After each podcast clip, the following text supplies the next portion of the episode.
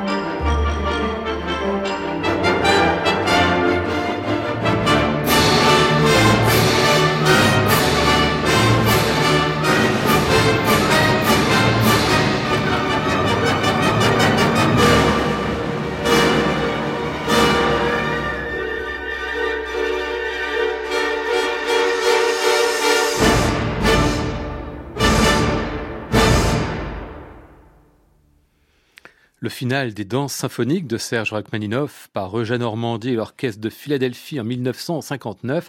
Alors c'est drôle parce qu'il y a quelques années, cette version des danses symphoniques s'était faite sortir d'une tribune des critiques de disques, mais alors dans les premières, hein, et puis assez sèchement. L'aveugle, ça pardonne pas, et assez justement, sans doute on a fait euh, mieux depuis.